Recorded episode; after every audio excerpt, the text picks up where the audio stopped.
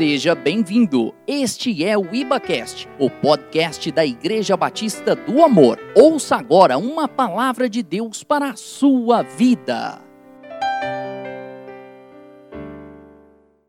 Glória a Deus, né? Bênção demais. Quantos estão realmente envoltos na glória de Deus? Sabe que Deus pode fazer algo maravilhoso nessa noite?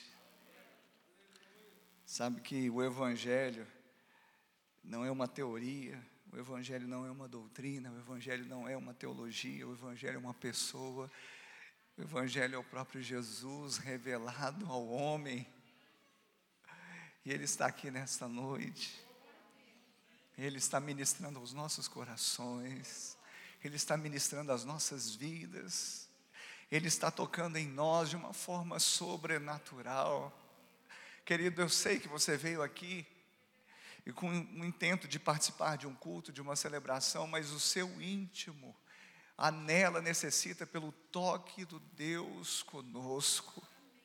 Você anela, você deseja, sua alma anseia, suspira pelo Deus encarnado, o Verbo que se fez carne. E é isso que Ele está fazendo nesta hora, Ele está tocando na sua vida. Ele está tocando no seu corpo, Ele está tocando na sua alma, muitas vezes ferida, Ele está tocando também no seu espírito e principalmente ali, trazendo fortalecimento, você é fortalecido no Senhor e na força do seu poder. Há pessoas que estão aqui tentando lutar mas muitas vezes estão tomando armas erradas e o Senhor está agora dizendo e tocando no seu espírito para que haja uma iluminação, uma testificação de que armas que você deve tomar são armas espirituais poderosas nele, no Senhor.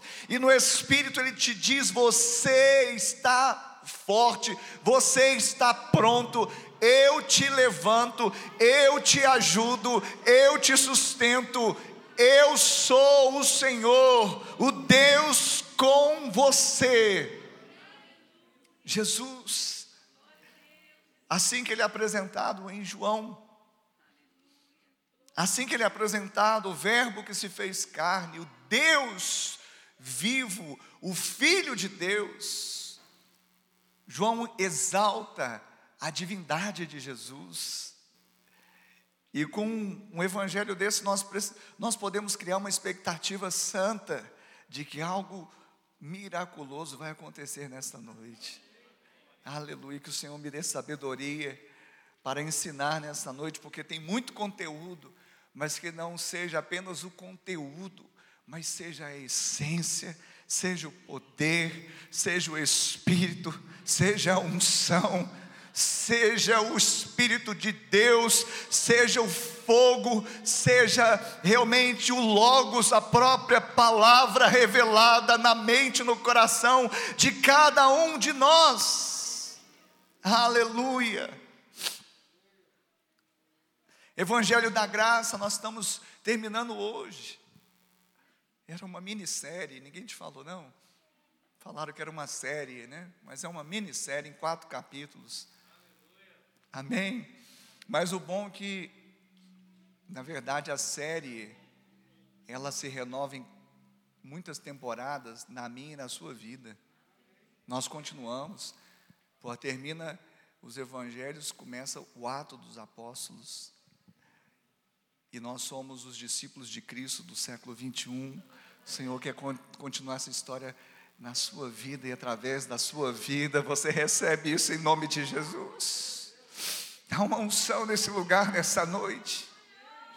Porque nós não podemos terminar uma série dessa, nós não podemos simplesmente fazer um seminário, uma conferência e simplesmente virmos e fazermos os nossos apontamentos, glória a Deus por isso, mas precisa haver uma revelação profunda, uma marca profunda de uma transformação segundo o caráter de Cristo.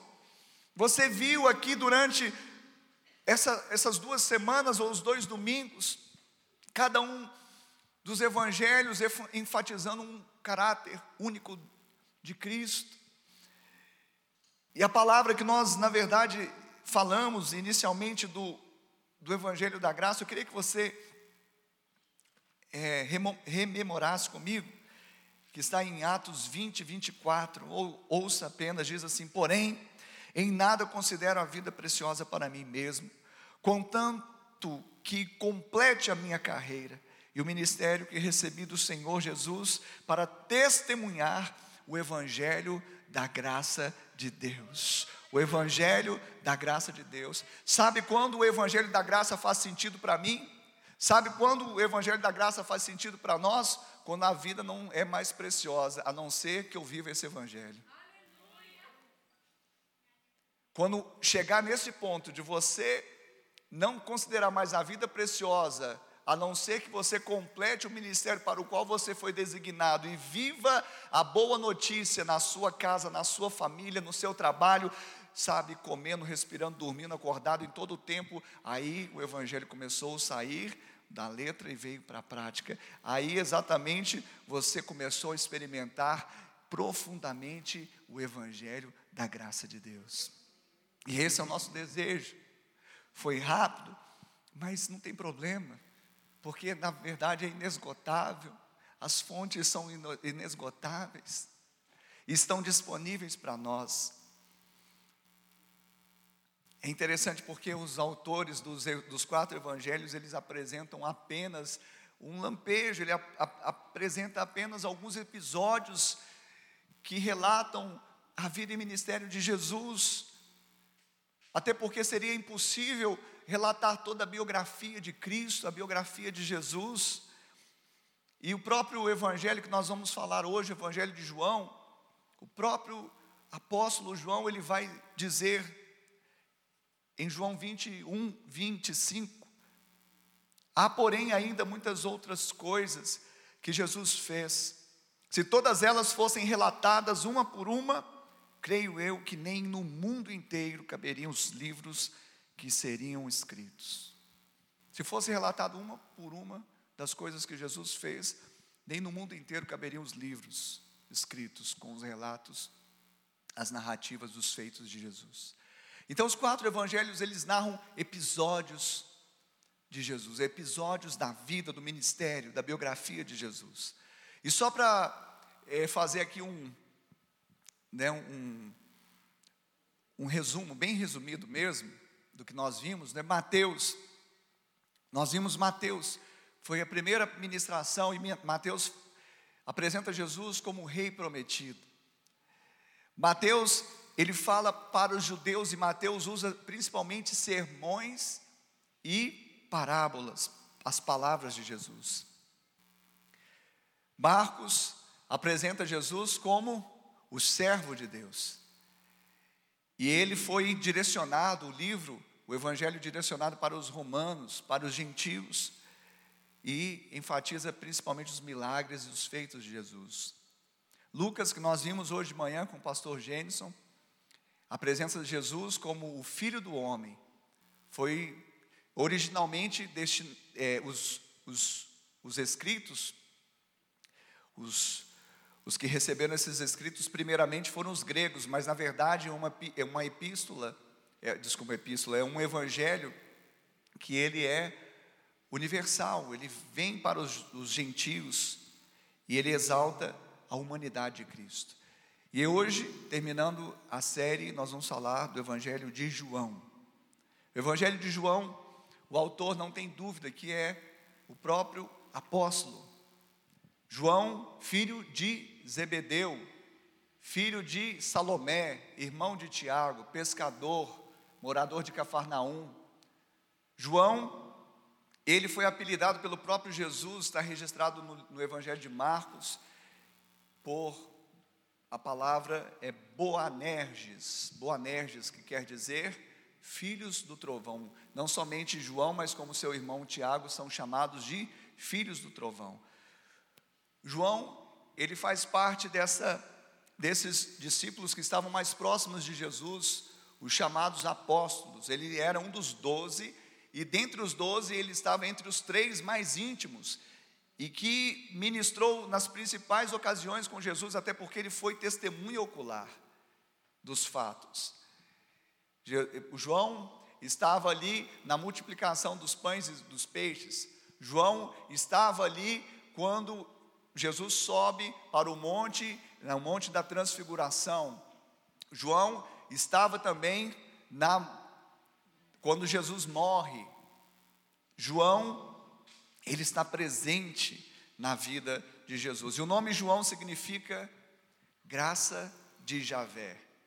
Então, se nós estamos falando do evangelho da graça, João, ele personifica a graça por meio do evangelho da boa nova. Amém, Jesus. É a graça do nosso Deus.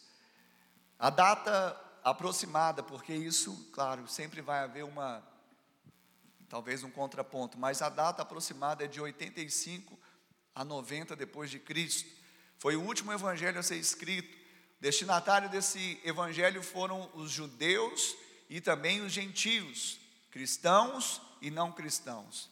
Também, de certa forma, é um evangelho universal. O propósito do evangelho de João é apresentar Jesus como filho de Deus, é apresentar Jesus como unigênito do Pai, é apresentar Jesus como aquele que carrega em si, de uma forma única, a própria, o próprio caráter da divindade. E também não apenas isso, mas também revelar que todo aquele que nele crê tem a vida eterna. Quantos creem no Filho de Deus? Quantos creem em Jesus Cristo de Nazaré? Então você tem a vida eterna. Amém? Em João 20, se você estiver acompanhando, a gente vai citar alguns textos, tá bom? Você pode ir acompanhando. No final que eu vou pedir para você acompanhar de forma mais sistematizada, porque aí é um texto que nós vamos mergulhar. Eu pensei porque são é, muitas passagens, mas em João 20, 30 e 31, diz assim: Na verdade, fez Jesus diante dos discípulos muitos outros sinais que não estão escritos nesse livro. Estes, porém, foram registrados para que creais que Jesus Cristo, que Jesus é o Cristo, o Filho de Deus, e para que crendo tenhais vida em seu nome. Então, nesses versos aqui, estão contido exatamente o propósito do livro. Qual o propósito? Se você pergunta qual o propósito do livro de João, ou do Evangelho de João, o propósito, olha assim, para quê? Não tem essa partícula aqui, ó, no verso 31. Estes, porém, foram registrados, o quê? Para que creiais que Jesus é o Cristo, então é isso que o Evangelho aponta, enfatiza que Jesus é o Cristo, o Filho de Deus, e para que, crendo, tenhais a vida eterna em seu nome. Esse é o propósito. E em todos os capítulos, em todos os 21 capítulos de João, esta é a temática, esse é o enfoque, é, esta é a imersão. Isso é incrível porque João, muito mais do que os outros evangelhos, nós vemos a palavra Filho de Deus, o Filho, nós vemos exaltando exatamente a divindade de Cristo. E como você ouviu também no início da série, nós falamos, mencionamos apenas, apenas porque não era o, o, o principal objetivo, mas há aquele paralelo das figuras da visão de Ezequiel no capítulo 1, dos quatro querubins, dos quatro seres viventes, e cada qual tinha quatro faces, uma do leão, outra do boi, outra do homem e outra do da águia. E João é simbolizado, tipificado pela águia, porque a águia, ela vai, é, de uma forma simbólica, demonstrar a exaltação e a divindade. Você pode dar glória a Deus por isso? Então, por isso que nós colocamos aqui. Então, João, mais do que qualquer outro livro no Novo Testamento, ele apresenta Jesus dessa forma, exaltado e como Filho de Deus. Amém, Jesus? Glória a Deus. Clemente de Alexandria, um teólogo que viveu no século 2, é, 2 para o 3 depois de Cristo, ele vai chamar o Evangelho de João de evangelho espiritual. É um evangelho muito espiritual. Então, se você quer ser espiritual, leia João. Amém? Mas se você quer continuar sendo muito espiritual, leia também Mateus, Marcos e Lucas. Você entendeu? Mas há, há uma razão de Clemente ter chamado João de espiritual, porque eh, daqui a pouco nós vamos falar um pouco disso. Enquanto os outros evangelhos, eles trazem uma descrição, não é? É os evangelhos, eles, eles, na verdade, eles se concentram em descrever acontecimentos da vida e do ministério de Jesus. João, ele se concentra em explicar o significado desses acontecimentos. Então, o caráter de João é mais teológico, é mais profundo, escava mais e traz muita coisa espiritual. Amém? Quem está entendendo? Quem está recebendo? E também alguém disse que é o mais evangelístico. É muito bom para evangelizar com João. João não é, no entanto, um dos evangelhos chamados sinótipos. Você sabe que Mateus, Marcos e Lucas são chamados sinótipos. Sinóticos, tipos, não, ticos sinóticos. Amém? Ouviu bem? A pronúncia foi boa? Amém. É, João não está entre eles. Embora haja uma harmonia, a harmonia existe entre todos eles, embora haja uma harmonia para compor todo o relato do ministério de Cristo, mas o Evangelho de João, ele não é sinótipo, por quê? Sinótico, por quê? Porque ele não pode colocar lado a lado com os outros e fazer comparações.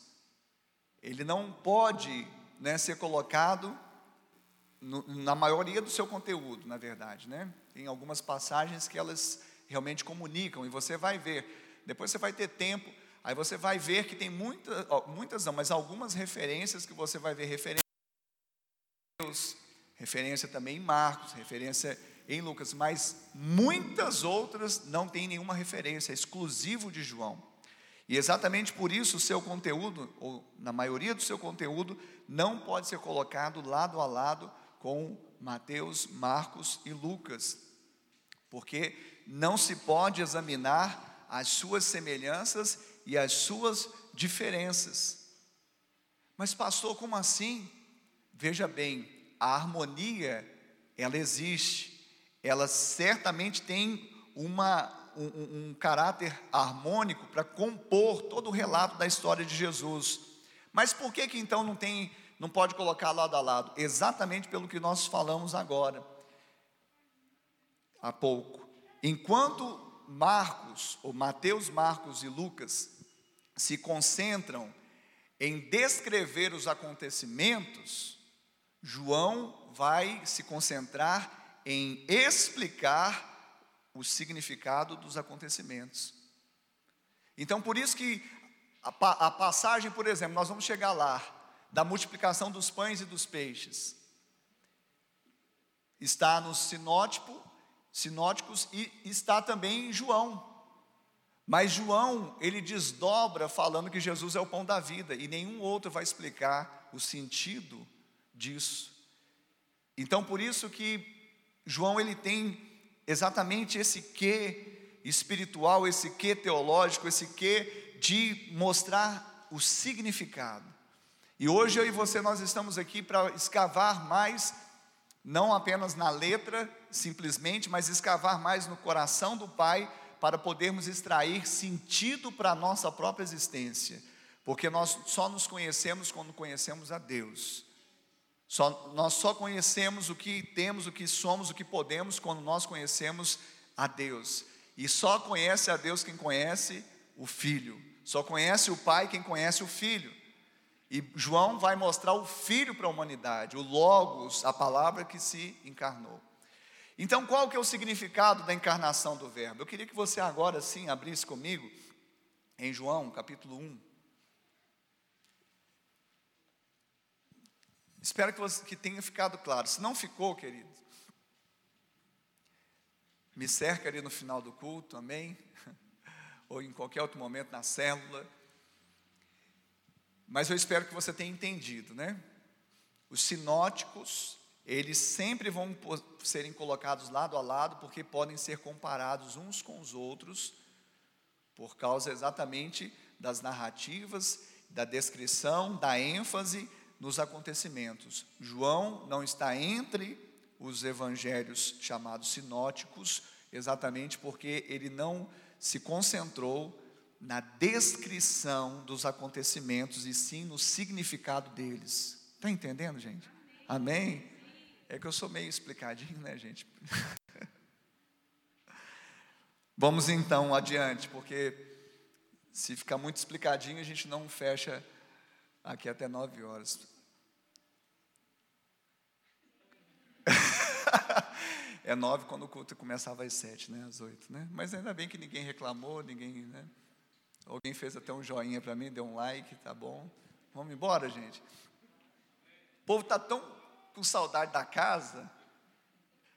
Pastor, vamos ficar mais um pouquinho, tá, não é? Como no Monte da Transfiguração.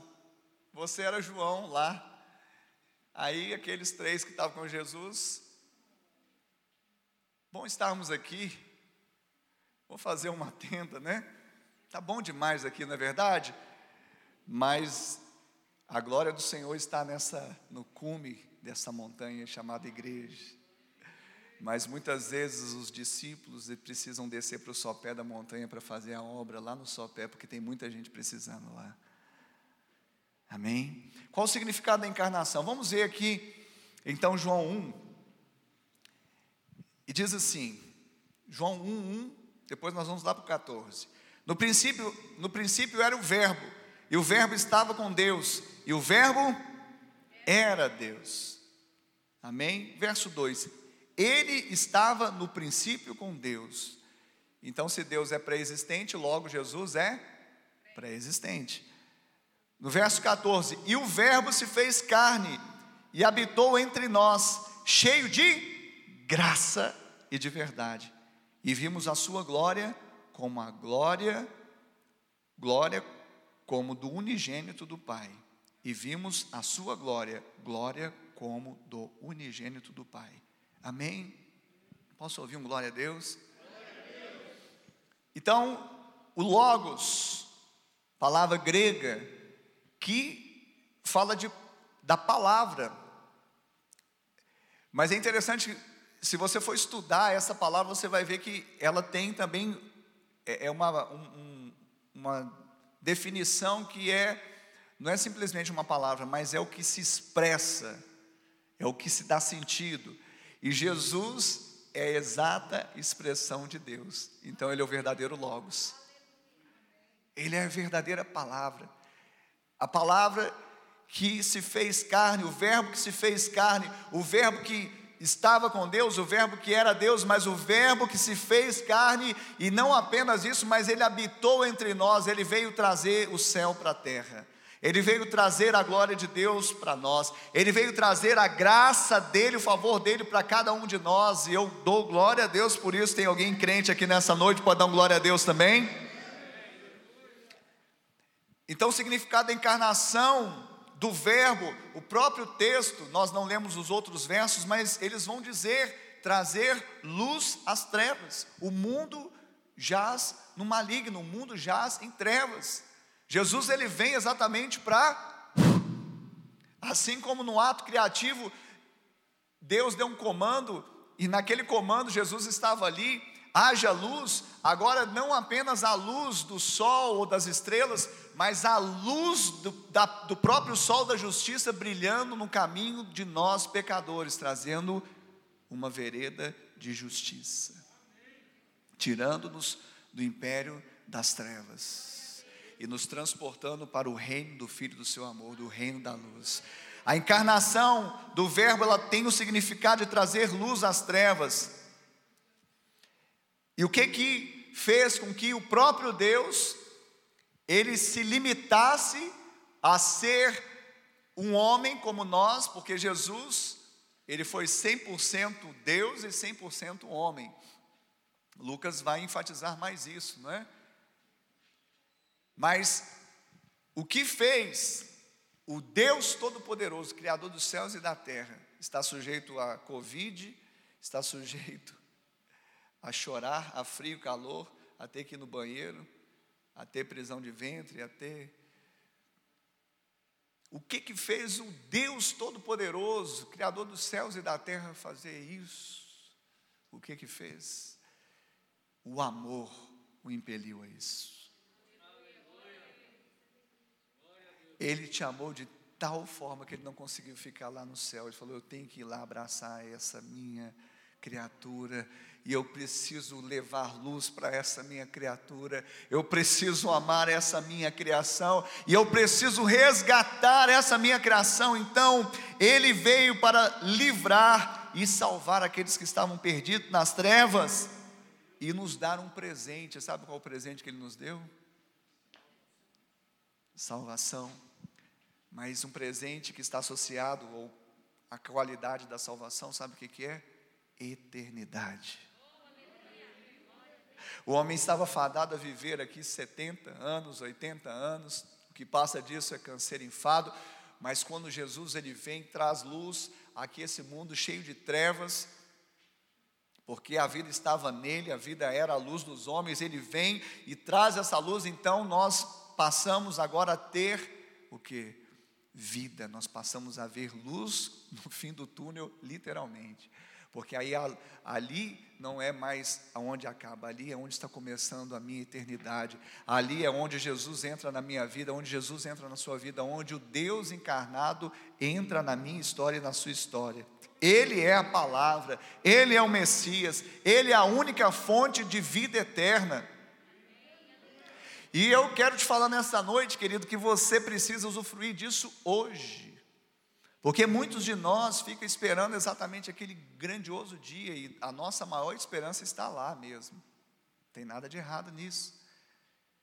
Mas muitos esperando simplesmente naquilo que virá, esquecem de viver de acordo com o que Deus quer que ele viva hoje.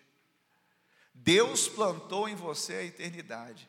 Hoje você pode viver aqui como um ser eterno. Sabe o que é viver como um ser eterno? É não ter medo da morte.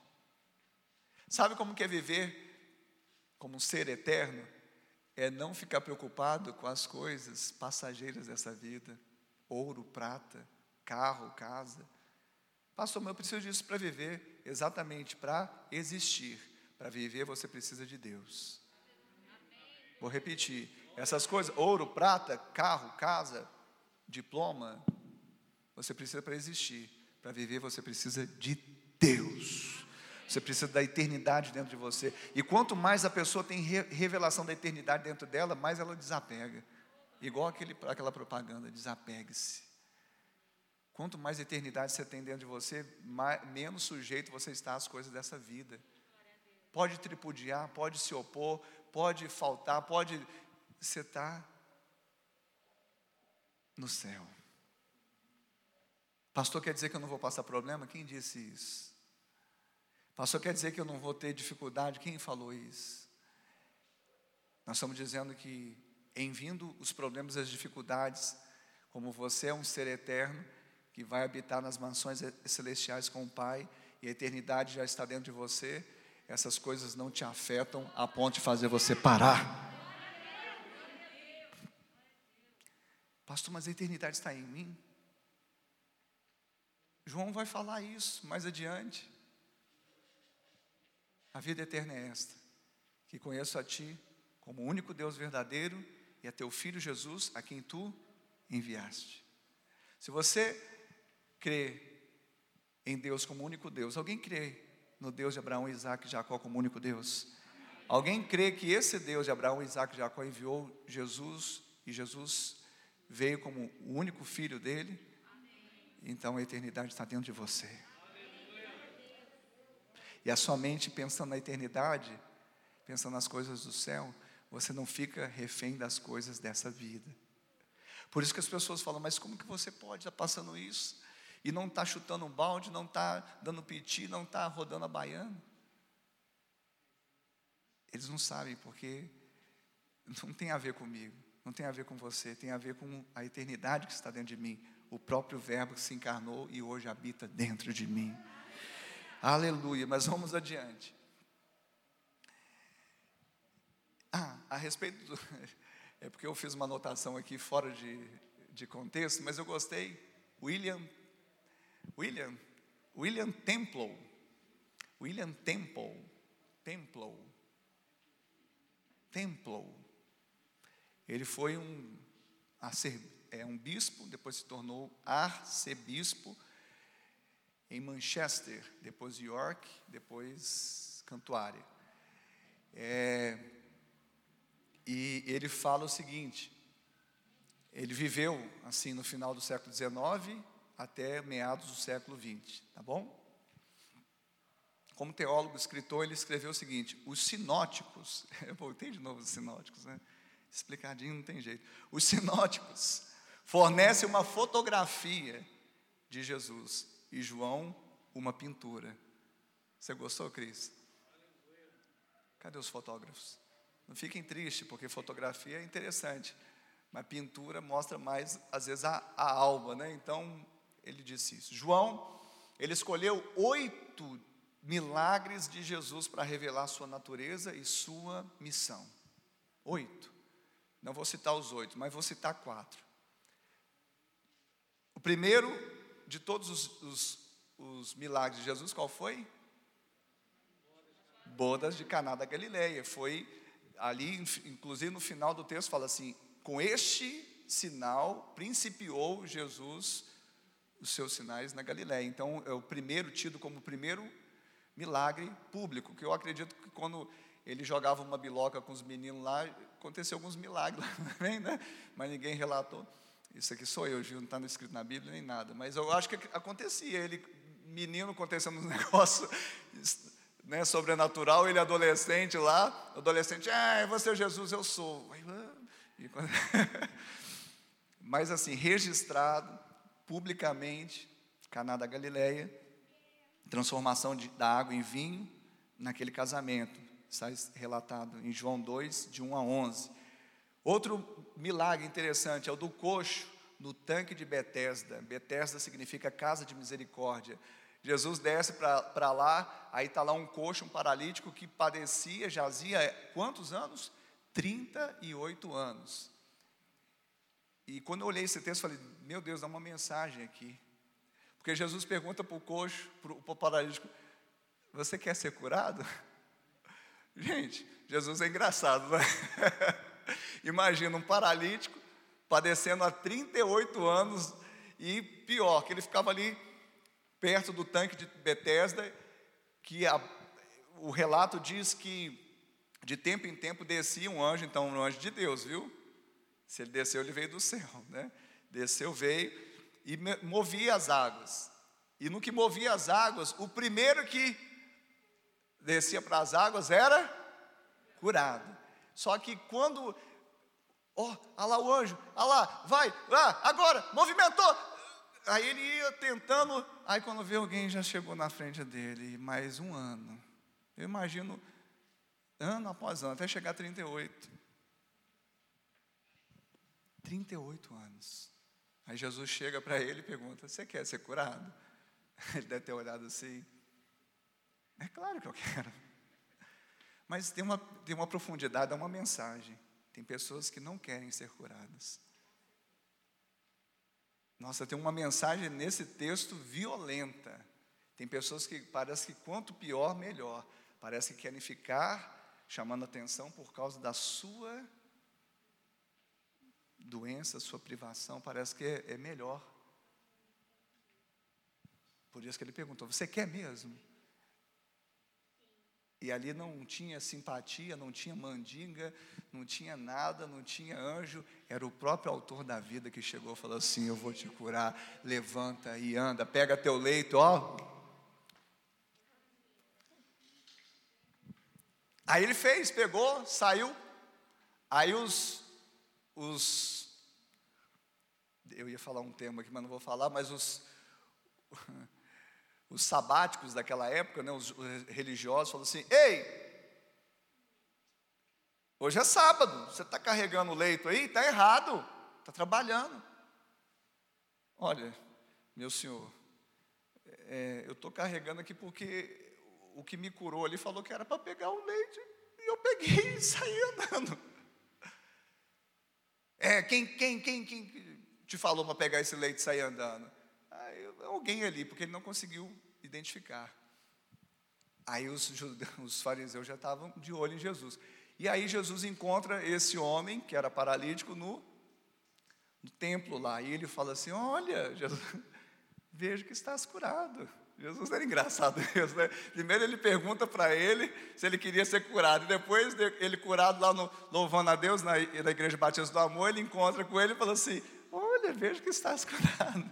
Jesus é engraçado, né? Mas veja bem, querido. Isso aqui tudo mostrando o quê? A divindade de Deus. Porque contra fatos não há argumento. Contra fatos não há argumento. Jesus foi aquele que transformou a água em vinho. Jesus foi aquele que tirou de uma situação de 38 anos um paralítico e fez andar. E ainda que contrariasse os preceitos de uma religião ou de um povo religioso, ele amou as pessoas e se manifestou e manifestou, como nós lemos aqui, a graça de Deus. Por isso que o povo viu a sua glória, glória como do unigênito do Pai. Terceiro milagre que, que eu queria destacar aqui, que está no Evangelho de João, dos pães e dos peixes, está registrado em João 6, de 1 a 14. E um milagre que a gente não poderia deixar de registrar é da ressurreição de Lázaro, aquela família de Betânia que Jesus tanto amava. Lázaro, Marta e Maria. Jesus, então ele é ele é colocado então por meio desses sinais, oito milagres, João escolhe exatamente para testificar da sua identidade, da sua natureza, da sua missão. João revela em todos os seus 21 capítulos a divindade de Jesus. Então, em todos eles você vai ver de uma forma enfática que Jesus é Deus. A divindade está na pessoa de Jesus. Jesus é o próprio Deus encarnado. A sua divindade vem também por meio de tipos, que são palavras lançadas a respeito de Jesus, tais como: Jesus é o Verbo vivo, Jesus é o Filho unigênito do Pai, Jesus é o Cordeiro de Deus, o pão da vida, a vida, a ressurreição, a videira esse é o meu, seu Jesus. Mas sabe qual é a expressão que mais identifica Jesus? Não é por tipo, mas é por essência, quando ele diz: Eu sou. A expressão que mais o identifica, usada no Evangelho de João, é exatamente esta: Eu sou. Quando Jesus fala eu sou, ele está afirmando a sua preexistência e também a sua divindade. Então, de tudo aquilo que foi atribuído a Jesus, dos tipos que vieram nesse evangelho, a, o que há de mais essencial é quando Jesus diz: Eu sou. E ele disse em João 8,12: Eu sou a luz do mundo. Em, de, em João 10, 11, ele disse: Eu sou o bom pastor. Em João, 10, em João 14, 6, ele diz: Eu sou o caminho, a verdade e a vida.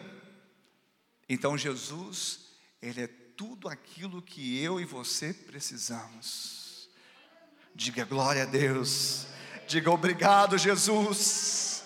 Obrigado porque você se revelou a mim, porque o Senhor se revelou de uma forma gloriosa e nós não temos como resistir a tamanho amor, tamanha graça. Eu queria citar literalmente um texto com vocês agora no capítulo 6, João 6. Nós vamos ler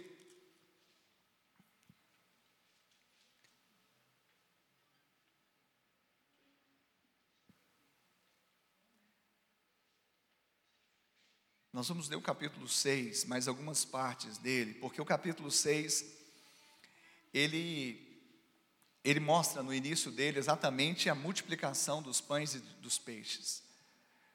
Aquela, aquele milagre da multiplicação dos cinco pães e dos dois peixinhos. Mas o interessante é que antes disso, houve exatamente aquela cura do paralítico no tanque de Betesda, e depois grande oposição dos religiosos se levantou, e então, depois de Jesus se colocar ali explicando a sua missão, ele atravessa o mar, a Cris até citou o mar da Galileia, que é o Tiberíades, que é o Genezaré, ele atravessa o mar e a multidão vai seguindo. E ele sobe o monte e lá ele se assenta com seus discípulos e a multidão o seguia porque havia visto muitos sinais, já havia visto muitos milagres. E Jesus então, ele, ele mais uma vez, de uma forma engraçada e lúdica também, e pedagógica, ele pergunta para Felipe, Felipe, como que a gente vai fazer para alimentar essa multidão? Ele já sabia o que ia acontecer, mas ele, ele dá, dá essa para o Felipe. Mas ali, Jesus então ele agradece ao Pai, porque aparece lá os cinco pães e os dois peixes, e ele alimenta a multidão de tal forma um milagre abundante que sobra ainda para encher doze cestos. E Jesus, depois desse milagre, a Bíblia vai relatar que ele, é, os discípulos eles, eles saem, é, é, é eles saem ali e vão no mar da Galileia em direção para Cafarnaum. Jesus fica um tempo, depois ele vai, mais à noite, e ele anda por sobre o mar. Também outro sinal, outro milagre de Jesus. É interessante que ele entra no barco, os discípulos, depois de ficarem atemorizados, ele fala: Não tema, sou eu. Mas no dia seguinte de, de tudo isso que aconteceu, a multidão também passa a seguir Jesus até Cafarnaum. Depois dessa multiplicação dos peixes, depois dos discípulos terem passado para o lado de lá, sentido rumo a Cafarnaum, Jesus andar sobre as águas, chegar no barquinho, chegar depois em Cafarnaum, no outro dia, então, a multidão, cadê Jesus, cadê os discípulos? E segue Jesus até Cafarnaum, e lá começa a haver uma grande questão. E aqui, só aqui em João é relatado. A multiplicação dos pães é relatado pelos sinóticos sinóticos. Mas Jesus, o pão da vida, só João relata. Eu queria ler com vocês o verso 22 em diante que diz assim: No dia seguinte, a multidão, João 6, 22. No dia seguinte, a multidão que ficara do outro lado do mar, notou que ali não havia senão um pequeno barco, que Jesus não embarcara nele com seus discípulos, tendo estes, tendo estes partido sós. Entretanto, Outros barquinhos chegaram de Tiberíades, perto do lugar onde comeram o pão, tendo o Senhor dado, dado graças. Quando, pois, viu a multidão que Jesus não estava ali, nem os seus discípulos, tomaram os barcos e partiram para Cafarnaum à sua procura. E tendo-o encontrado no outro lado do mar, lhe perguntaram: Mestre, quando chegaste aqui? Agora, preste bastante atenção, agora que começa a celeuma verso 26. Respondeu-lhes Jesus: Em verdade, em verdade vos digo, vós me procurais não porque vistes sinais, mas porque comestes dos pães e vos fartastes. Trabalhai não pela comida que perece, mas pela que subsiste para a vida eterna, a qual o Filho do Homem vos dará. Porque Deus, o Pai, o confirmou com o seu selo.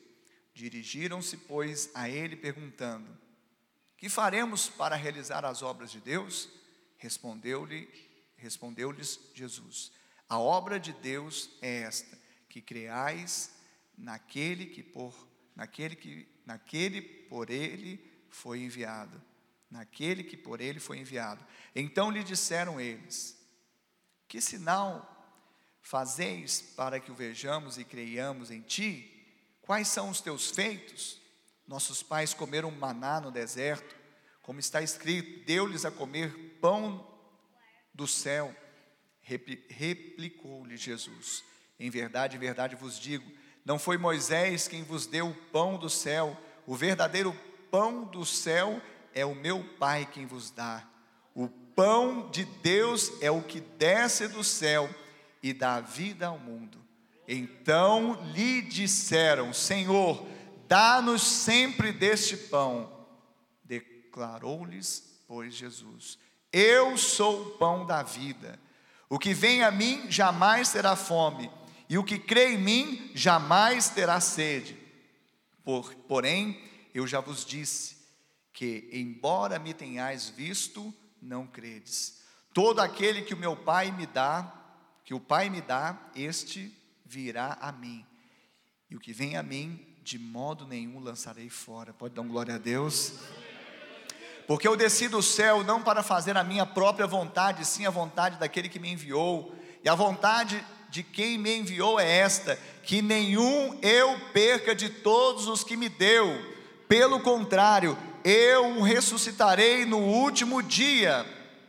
De fato, a vontade de meu Pai é que todo homem que vir o Filho e nele crer tenha a vida eterna. E eu o ressuscitarei no último dia. Aleluia! Então, Jesus está explicando exatamente isso, que Ele é o pão da vida. Aquela multidão estava seguindo por causa de pão, a necessidade mais básica, já, diz, já, já dizia Maslow na sua pirâmide de necessidades, que a necessidade mais básica do ser humano é necessidade o quê? Fisiológica. O, o homem estava seguindo Jesus simplesmente por causa de pão. Vós me procurais não porque viste sinais, porque os sinais de Jesus que ele operava testificava que ele era filho de Deus. Então Jesus está confrontando: vocês me seguem não porque estão vendo em mim o Messias, o Filho de Deus, o Deus encarnado, pelos sinais que eu estou operando, mas vocês estão me seguindo por aquilo que é mais básico, que é comer pão. E aí, como se não bastasse ainda aqueles homens incrédulos, que sinal fazes para que o vejamos e creiamos em ti? Quais são os teus feitos?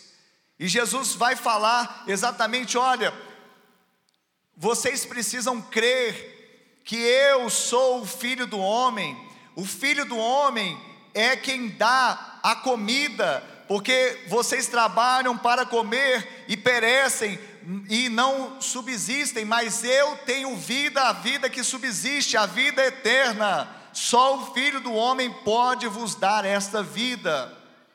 Jesus, ele diz: Eu fui selado para isso, o Pai me confirmou com selo, e aí eles continuam né, debatendo e dizendo, inclusive, avocando Moisés Olha, os nossos pais comeram pão no deserto porque Moisés deu, mas ele fala: não foi Moisés, foi o meu pai que deu o pão para aquele povo no deserto.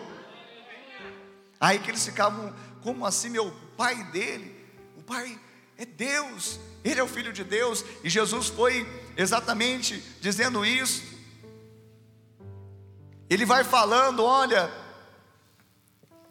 em verdade, em verdade vos digo: não foi Moisés quem vos deu o pão do céu, o verdadeiro pão do céu é meu Pai quem vos dá. Porque o pão de Deus é o que desce do céu e dá vida ao mundo. Aí começou a cair a ficha deles e eles então disseram: dá, dá-nos sempre desse pão. E aí Jesus faz essa declaração: Eu sou o pão da vida. Eu sou o pão da vida. Aquele que come desse pão jamais terá fome. Aquele que crê em Jesus jamais terá sede. E aí continua, os judeus começam a murmurar, e ali na sinagoga em Cafarnaum, eles começam a questionar como pode, como pode como pode ele dizer, Ele é o pão que desceu do céu? E eles começam a falar: não é esse o filho de José? Acaso não conhecemos o pai dele, a mãe dele? E agora ele diz que desceu do céu. E exatamente para tirar o crédito da divindade de Cristo. E a única forma de nós obtermos salvação, a única forma de nós obtermos redenção, a única forma, você que está ouvindo essa mensagem, assistindo agora esse culto, de você passar para a vida, se alimentar com esse pão, é reconhecer que Jesus Cristo é Deus, é o Verbo de Deus, o Deus encarnado, o Deus conosco. E ele vai falando ali no verso 48, ele diz: Eu sou o pão da vida. Vossos pais comeram maná no deserto e morreram. Este é o pão que desce do céu para que todo que dele comer não pereça. Eu sou o pão vivo que desceu do céu. Se alguém dele comer, viverá eternamente. E o pão que eu darei pela vida do mundo é a minha carne. E aí Jesus vai mostrando que não apenas ele estava disposto a vir, que não estava disposto a nascer, se fazer homem, não apenas estava disposto a trazer luz por onde passava, curar as pessoas, mas ele estava disposto a, a ir até as últimas consequências, dar a sua própria vida, o seu próprio corpo o seu próprio corpo, porque o seu próprio corpo passou a ser esse pão do qual nós nos alimentamos e obtemos vida eterna. E Jesus ali, ele ensinava na, nessa sinagoga em Cafarnaum. A Bíblia vai dizer no verso 60: Muitos dos, dos seus discípulos, tendo ouvido tais palavras, disseram: Duro é esse discurso, quem o pode ouvir?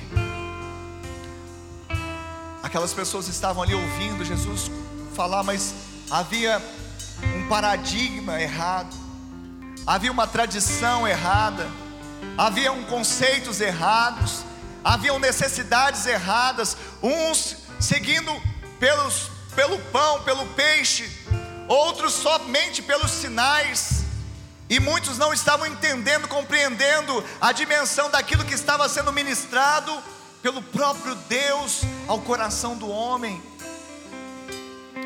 E aí, alguns discípulos, a Bíblia vai dizer: muitos dos discípulos, tendo ouvido tais palavras, disseram duro.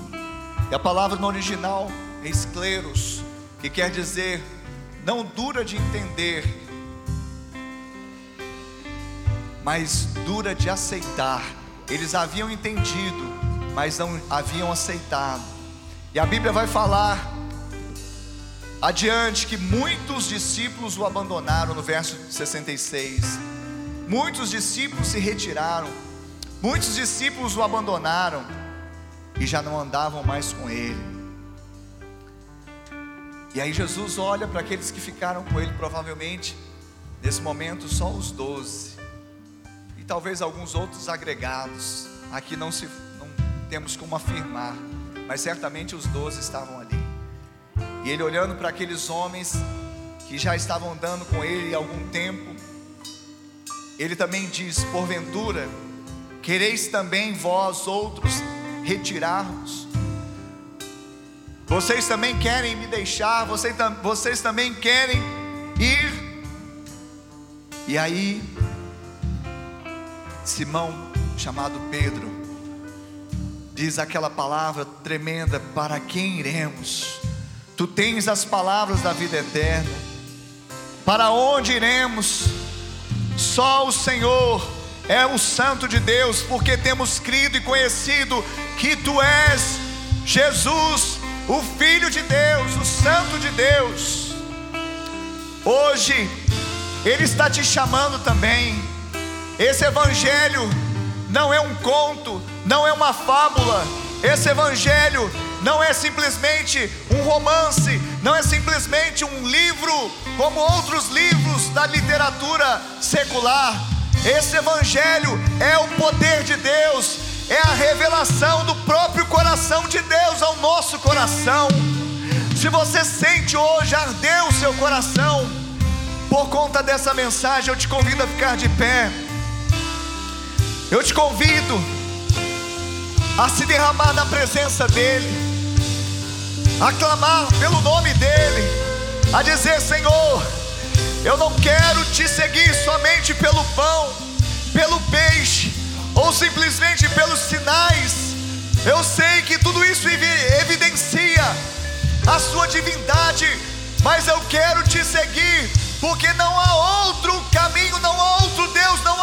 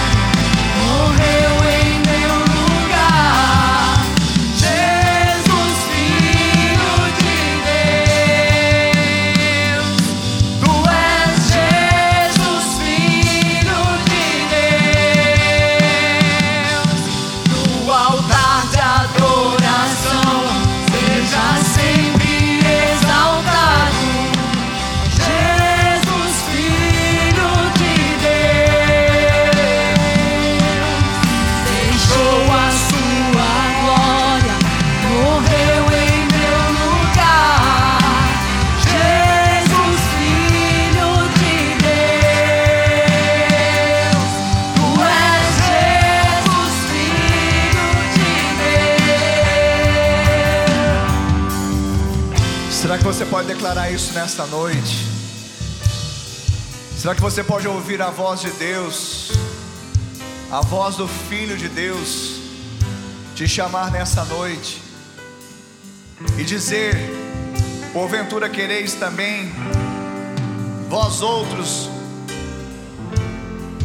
retirar-vos? Será que vocês querem ir? Porventura, vocês querem trilhar um outro caminho? Será que vocês não estão vendo e por isso reféns das necessidades mais basilares estão perdendo as necessidades mais essenciais que um homem pode ter, que é a própria presença encarnada do Deus vivo e poderoso, tocando em nós, tocando na nossa vida, manifestando a Sua glória, trazendo luz às áreas mais obscuras da nossa vida, trazendo luz aos porões da nossa alma trazendo clareza aos olhos do nosso entendimento, trazendo iluminação aos olhos da nossa fé. Será que hoje essa palavra também faz sentido para você e você precisa se posicionar, não se autodeterminando, como se você por si mesmo pudesse dar rumo à sua vida, mas dizendo: Eu me rendo, Senhor. Para onde irei? Para quem irei? Só tu tens essas palavras, só tu és o Logos, a palavra, o Verbo encarnado de Deus. Tu és o Santo de Deus, não há outro. Eu desejo, quero o Senhor na minha vida. Oh! Rasga o seu coração nessa noite. Abra os seus lábios nessa noite. Rasgue o seu coração. Diga para Ele. Diga para Ele. Oh, o altar de adoração seja sempre exaltado.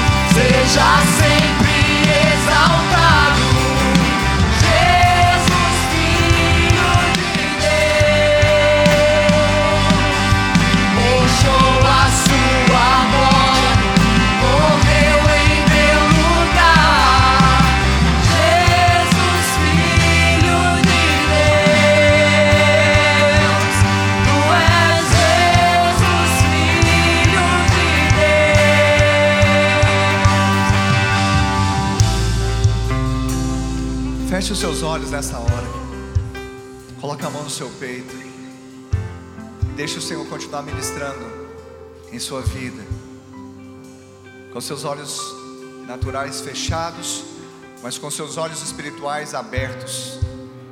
E com seu coração receptivo. Com a mão no seu coração. Deixa Deus sondar o seu coração agora. Você ainda precisa de uma resposta. Não saia daqui sem ela. O Evangelho de João, mais do que os outros evangelhos, ele traz o significado, o sentido dos acontecimentos. E tudo isso aconteceu com sentido. E você não pode sair daqui sem sentido para a sua vida. Você não pode sair daqui sem um sentido para a sua existência.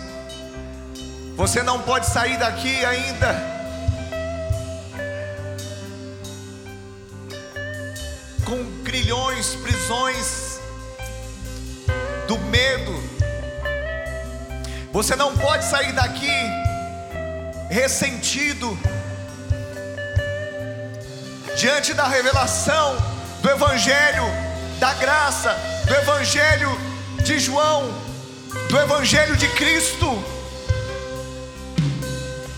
da encarnação do Verbo, daquele que deixou a sua glória, daquele por meio de quem todas as coisas foram feitas, sem Ele nada do que foi feito se fez, daquele que a luz resplandeceu nas trevas e as trevas não prevaleceram contra ela. Diante dessa revelação, sua vida precisa estar iluminada agora. Agora. A luz do Senhor. Eu sou a luz do mundo. Ele libera agora a sua luz, a luz do céu, a luz de Deus, a luz divina sobre a sua vida agora, agora. Se há um compartimento, se há um cômodo, se há um porão, um sótão, se há um algo na sua casa espiritual que ainda está sob penumbra, eis que te digo nesta noite: Senhor, libera a sua luz, a sua graça, o seu favor, ou oh, revelando o seu amor, revelando o seu poder, revelando a sua misericórdia.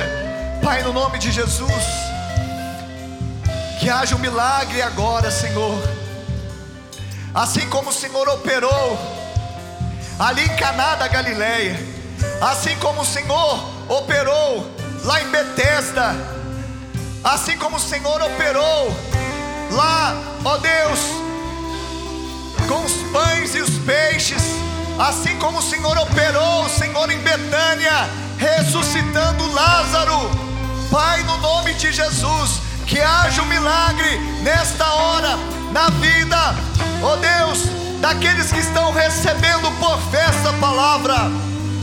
Oh, porque tu és Jesus Cristo, o Filho de Deus. Oh,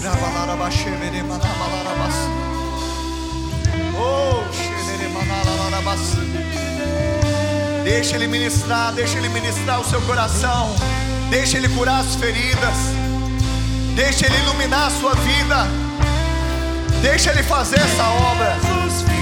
Oh.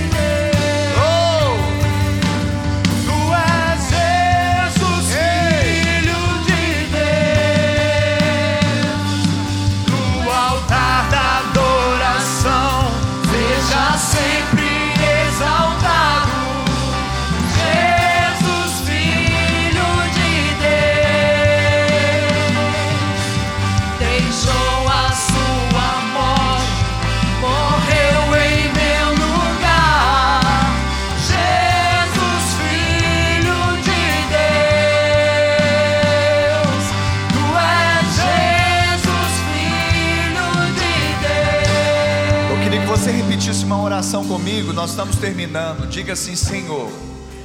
Diga, Senhor. Vocês que estão em casa também digam, Senhor.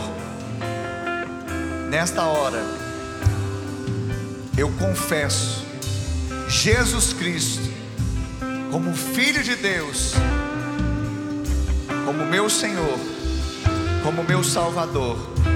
Escreve o meu nome no livro da vida. E eu, Senhor, que um dia andei em teus caminhos, mas me desviei. Hoje arrependido, eu volto na certeza que sou recebido nos seus braços de amor. Coloca anel no meu dedo, sandálias nos meus pés, me dê vestes novas, porque o filho voltou para a casa do pai. Ainda com os olhos fechados, eu quero perguntar aqui nesta noite: se alguém fez esta oração e se identificou com ela, levante agora a sua mão onde você estiver. Se você fez esta oração e se identificou com ela, você pode levantar a sua mão onde você está. Eu quero orar por você e com você. Se você que está assistindo essa mensagem e se identificou também com esta oração, você está levantando a sua mão, eu quero dizer agora que você está dando um passo mais importante da sua vida. Em nome de Jesus, a sua vida nunca mais será a mesma. Vai aparecer aí também na descrição desse canal uma ficha, ficha de decisão. Se você fez essa decisão de receber Jesus ou se reconciliar porque você andou nos caminhos e estava afastado e hoje você volta. Então preencha a ficha. Faça parte novamente da família de Deus. Você é família de Deus. Nós vamos continuar caminhando de fé em fé, de graça em graça, de glória em glória. Amém? Aleluia. Aleluia. Queria que vocês pudessem refletir em tudo aquilo que foi ministrado aqui nessa série. Com certeza, cada um dos, dos ministros é, fi, fi, ficou apaixonado pelo evangelho que lhe coube. Então, cada um foi mais, às vezes, efusivo. O evangelho de João, ele dá ênfase nisso, mas todos eles são harmônicos e completam a obra maravilhosa de Jesus. Todos eles fazem parte da revelação do próprio Deus, do ministério, da biografia, da vida, da identidade desse Jesus maravilhoso, que é o nosso Senhor, que é o nosso Salvador, diante de quem nós nos prostramos, rendemos graças e sabemos que Ele voltará para nos buscar, e até que esse dia chegue, nós viveremos dando glórias a Ele. Amém? Que o amor de Deus Pai, a graça de Deus Filho e a doce comunhão e consolação do Deus Espírito Santo seja com todo o povo de Deus, hoje e para sempre. Amém e amém. Seja sempre